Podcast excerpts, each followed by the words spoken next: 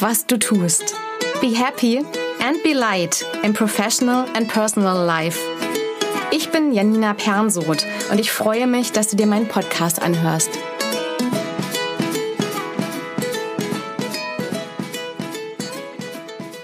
Chronobiologie. Wie du gesünder und fitter bist, wenn du dich nach deiner inneren Uhr richtest.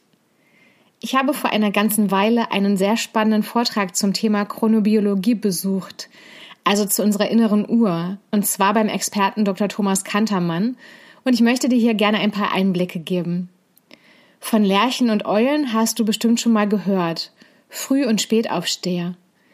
Wissenschaftlich werden sie früher und später Chronotyp genannt. Einen Anhaltspunkt, welcher Typ du bist, bekommst du so. Wann würdest du schlafen, wenn du nicht arbeiten musst und keine sozialen Verpflichtungen hast, wegen denen du aufstehen musst? Spätaufstehen hat oft den Ruf von fauler sein als der frühe Vogel. Es ist aber tatsächlich interessant, auf die Bedürfnisse von unserem Körper besser zu achten. Ein gestörter Schlaf und eine gestörte innere Uhr wirken sich immens auf unsere Gesundheit und auf unsere Leistungsfähigkeit aus. Zum Beispiel wird das Stressempfinden höher. Erwachsene fühlen sich schlapper und Kinder neigen eher zu ADHS. Aber auch so gravierende Folgen wie mehr Autounfälle können dadurch entstehen. Woher kommt es denn, dass unsere innere Uhr und damit auch unser Schlafrhythmus gestört ist? Für die innere Uhr ist ein ganz bestimmtes Gebiet im Hirn zuständig, der SCN. Ich verwende hier lieber mal die Abkürzung, anstatt das komplett auszusprechen. Und wie SCN ausgeschrieben heißt, kannst du in meinem Blog nachlesen oder googeln. Der SCN sitzt direkt hinter dem Sehnerv und durch ihn wissen alle Zellen in unserem Körper, wie spät es ist. Unsere innere Uhr erzeugt tagsüber dann Wachheit bei uns und wenn das nachlässt, werden wir müde. Tatsächlich befinden wir uns heute zu oft in geschlossenen Räumen, in denen es zu dunkel ist. Der Kontrast zu abends, wenn wir in gleich hell beleuchteten Räumen sind, ist nicht stark genug.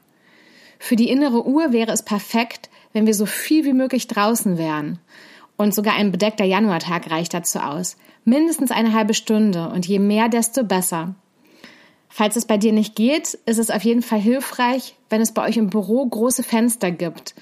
Und zwar je näher dran, desto besser. Das wirkt sich erwiesenermaßen positiv auf unsere Schlafqualität aus. Und dadurch gibt es weniger Schlafstörungen und dadurch bedingte körperliche Beschwerden. Auch mehr künstliches Licht kann helfen. Und falls du auch das nur schwer beeinflussen kannst, kannst du dafür sorgen, dass es abends dunkler ist. Laut Dr. Kantermann haben die meisten von uns abends Festbeleuchtung im Badezimmer. Und zu nah vor einem großen Fernseher zu sitzen, wirkt sich ähnlich negativ aus.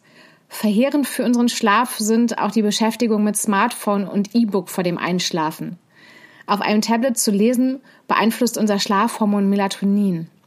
Du schläfst also später ein, hast weniger erholsamen Schlaf und bist deswegen morgens müder.